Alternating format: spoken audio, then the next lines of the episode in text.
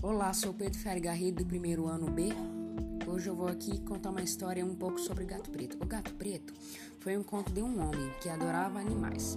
Ao decorrer do conto, ele encontra uma mulher que também adora animais e vem a se casar. Convivem com diferentes tipos de animais em sua casa, mas o mais preferido era um gato preto.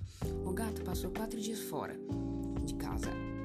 Aquilo parecia ser alívio para ele ele se arrumou uma amizade com um macaco chamado Plutão como seu favorito.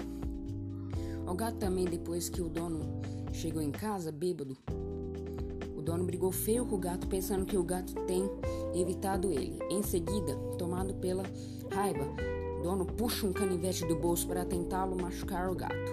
Irritado, o gato pulou na árvore tremendo de medo. Na noite, Plutão foi pendurado à casa da família do dono, mas ele descartou qualquer possibilidade.